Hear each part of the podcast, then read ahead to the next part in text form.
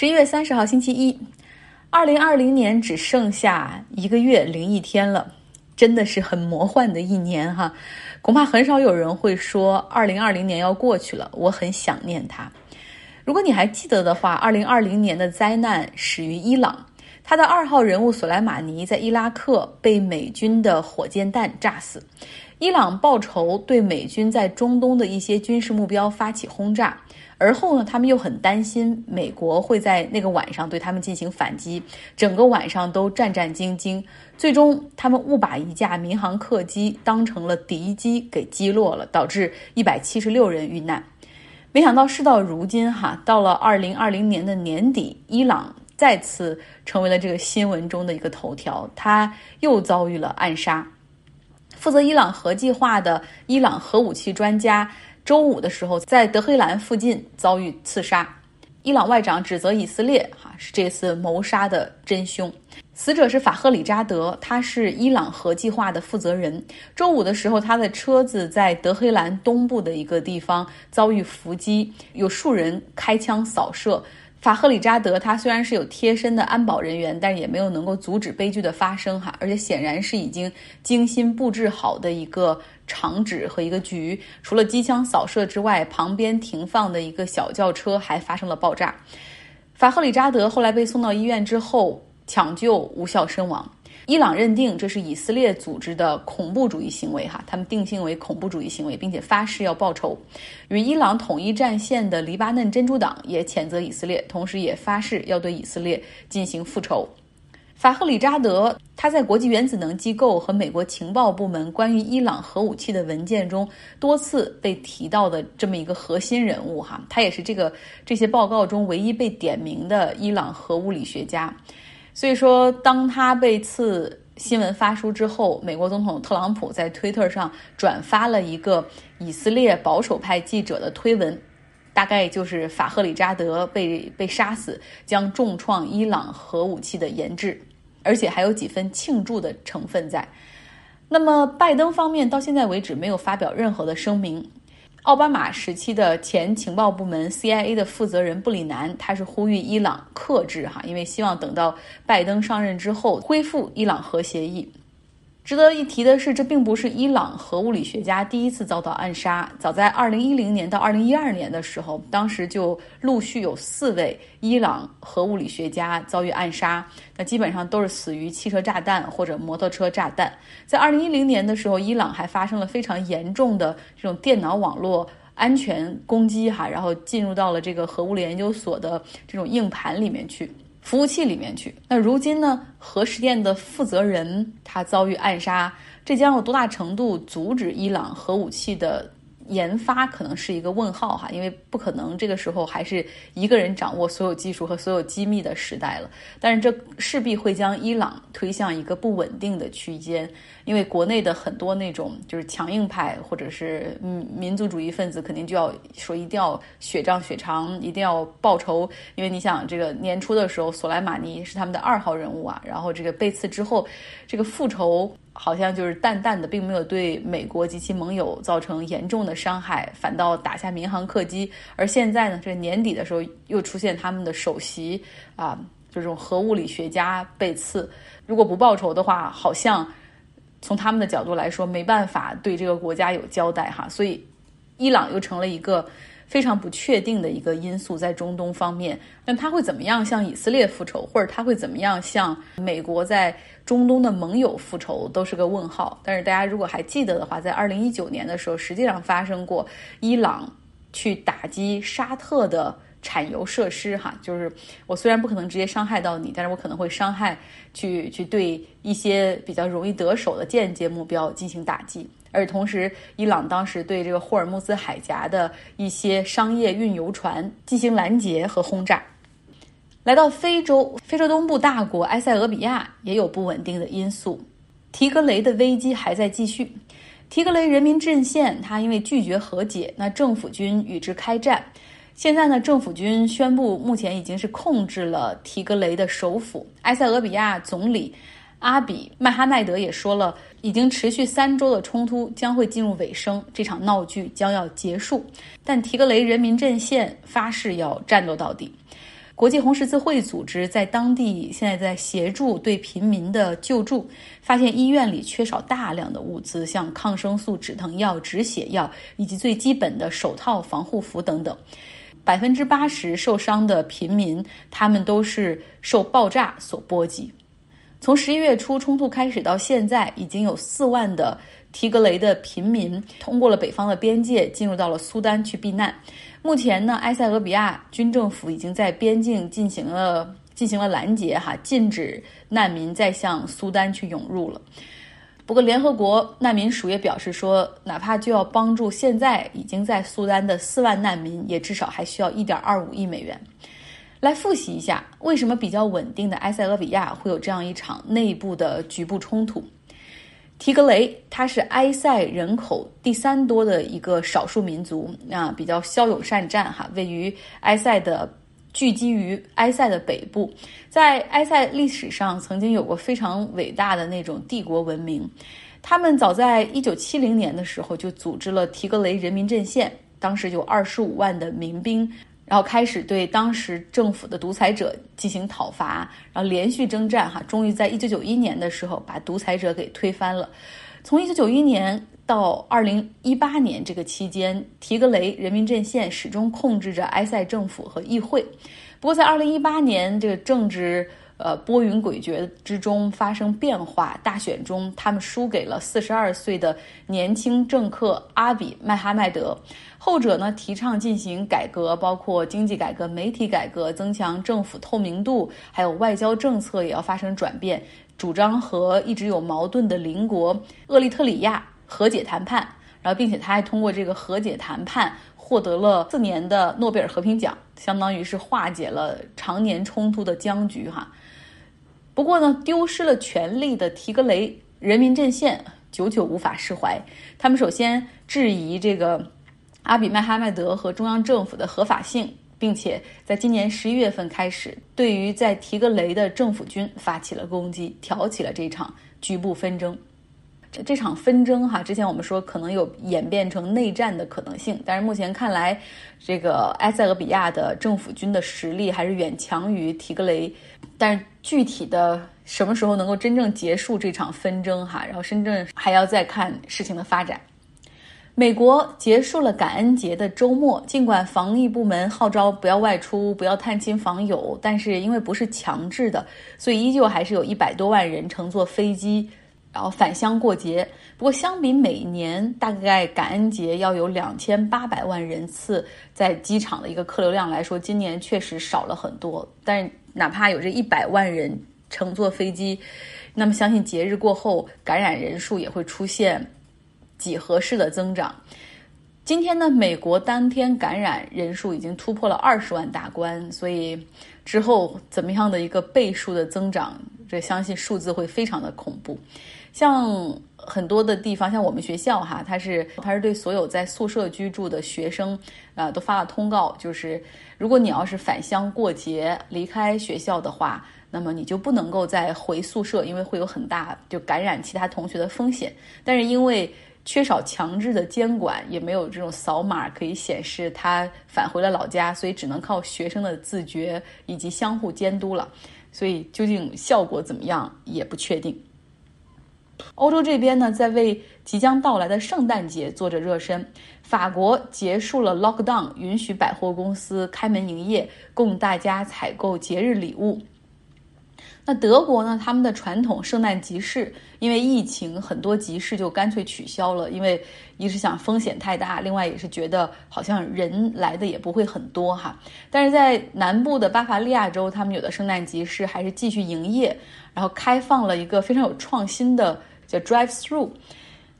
大家看过以前美国的那种汽车餐厅吗？就是你人都不用下车，你就开着车在这个集市里逛上一圈，到每一个摊位之前，然后这个就车一停，要买什么东西给钱就行了，这样就可以相当于是强制执行 social distancing，保持这样的社交距离。那过去的圣诞集市当然就是大家热热闹闹的，就像我们的这种庙会一样哈，从一个摊位吃到另外一个摊位，然后有很多圣诞的彩灯啊、姜汁儿饼干呐、热红酒，还有圣诞老人 c r e s t Kate，像 Jessica 上周给我们讲的那样哈，就是好像给小朋友们发礼物，可以一起来合影。但是今年呢，能够保持这种 drive through 开车通过的，能让大家吃口就是大锅炒的酸菜，然后这个烤的肉肠，也能够算是保留了一丝圣诞气氛吧。那今天下半段，Robert 要给大家带来一篇新的文章。这篇文章也很有深度哈，要探讨一下殖民地统治这种历史的好与坏。今年呢，Black Lives Matter。这种黑命贵运动，因为弗洛伊德的死席卷了整个的西方世界，让这种反种族歧视、反殖民地文化运动风起云涌。有很多地方，像美国、英国啊，都推倒了一些参与过殖民地历史的这种历史名人雕像。那这个时候。作为普通的老百姓，哈，就是一些，尤其是英国人，他们会怎么审视自己国家曾经的辉煌？像大英帝国日不落，辉煌完全是建立在殖民地的统治上面的。他们是会感到羞耻，因为殖民地统治是剥削。对吧？还是感到自豪？过去他们是感到自豪的，因为自己觉得自己的殖民文化又不是真正的那种纯烧杀抢掠，像呃别人对北美殖民地的那些印第安人，或者是像这种白人殖民者到了中北美地区啊，对阿斯特克这种帝国的学习带去的是枪炮、病菌，然后以及这种掠夺哈，英国人。过去认为自己带去的更多的是啊文明，还有先进的一些技术理念，甚至是把这些啊比较落后的地区连接到了世界的版图，让你开始国际贸易。那究竟英国人怎么看待他们的这段历史呢？来听 Robert 的讲述。十一月二日出版的《纽约客》杂志刊登的一篇文章，谈到了英国人对于大英帝国历史的记忆是怎样遭到了歪曲或者损坏的。今年发端于美国的黑命贵运动，促进了欧美国家对奴隶制和帝国主义遗留问题的清算。而英国曾经是世界历史上最大的殖民帝国，在黑命贵运动之前，英国人民就已经在反思殖民主义帝国的历史。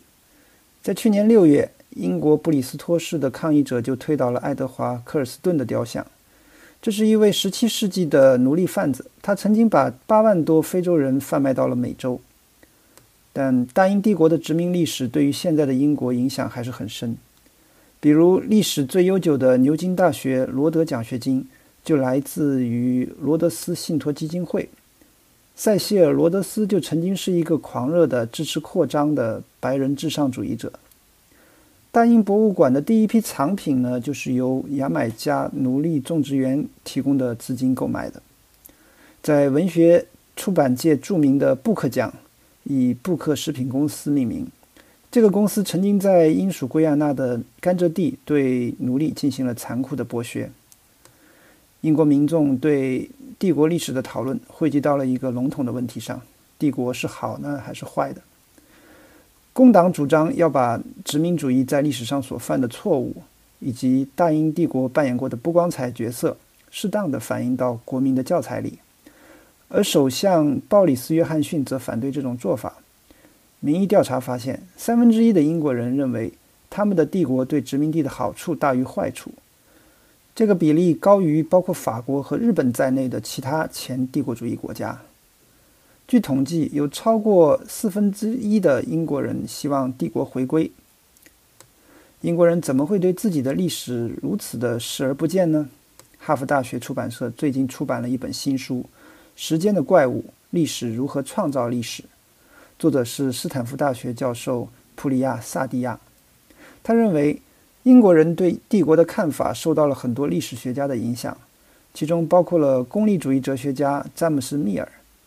他在1817年出版了三卷本的《英属印度历史》，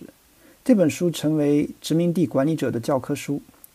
按照他的逻辑，文明是分阶段发展的。英国已经达到了比其殖民地更高的阶段，因此英国有道义上的责任来帮助他们提高。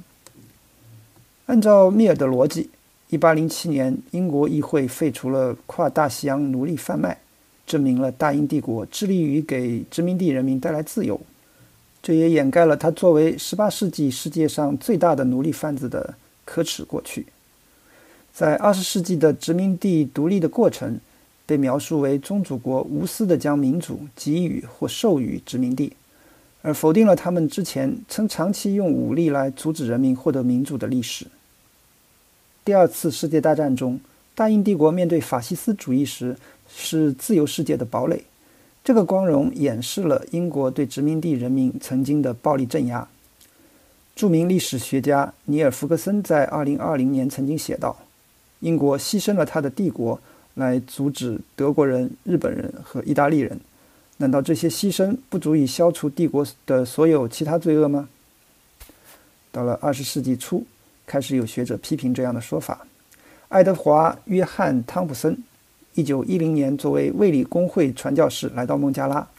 与反殖民主义诗人泰戈尔结为朋友。他在一九二五年所写的《勋章的另一面》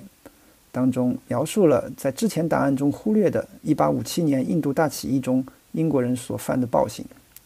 他说：“现在是时候面对发生过的事情，换一种记录他们的方式。”剑桥大学英语教授普里亚姆瓦达。格帕尔最近出版的《叛乱帝国》一书中，列举了以汤普森为代表的一系列对帝国主义的批评者。他和萨迪亚都认为，公众对诸如1865年牙买加对莫兰特湾暴动的残酷镇压和1919年阿姆利则大屠杀等不公正现象的强烈抗议，逐渐唤醒了这个国家的良知。前殖民地的人民不断地通过舆论迫使前宗主国采取更为激进的反帝国主义的立场。汤普森的儿子爱德华·帕尔默·汤普森从第二次世界大战中服役回来后，获得了律师学位，曾经加入共产党，与别人共同创办了《新左派评论》。小汤普森在一九六三年出版了一本书《英国工人阶级的形成》。他的所谓来自底层的历史的研究方法产生了不可估量的国际影响，尤其帮助恢复了殖民地人民的历史。然而，在萨迪亚看来，小汤普森本人是他那一代历史学家转向孤岛主义的代表。随着英国全球影响力的减弱，这些学者专注于本土。然而，战后英国另一位历史学家埃里克·霍布斯鲍姆则不属于孤岛主义。他出生于埃及的亚历山大，在维也纳和柏林长大，是一名终身的共产主义者。他写了一部全景式的历史，展现了英国工业化的国际影响。还有文化理论家斯图亚特·霍尔，是新左派评论的另一位联合创始人。他以罗德斯学者的身份从牙买加来到英国。他认为大不列颠的伟大与这个帝国息息相关。在二十世纪九十年代，新帝国历史的信奉者们拿起伟大这条线索，把大英帝国和不列颠群岛的故事重新拼接在了一起。历史学家们，无论是编造神话还是纠正记录，都要利用历史上提供的资料来源，而这些资料也在一定程度上扭曲了帝国过去的景象。因为，当汤普森和他同时代的历史学家们在进行档案的收集工作的同时，大英帝国的军官们却竭力在为后人留下尽可能少的记录。非常感谢 Robert。那么周一开始了，希望大家有一个愉快的，并且有一个高效率的本周的开始。我知道到了年底，好多人都很忙，一边要写工作总结，同时也要担负着下一年的计划的制定、预算的申请哈。所以希望本周一切顺利。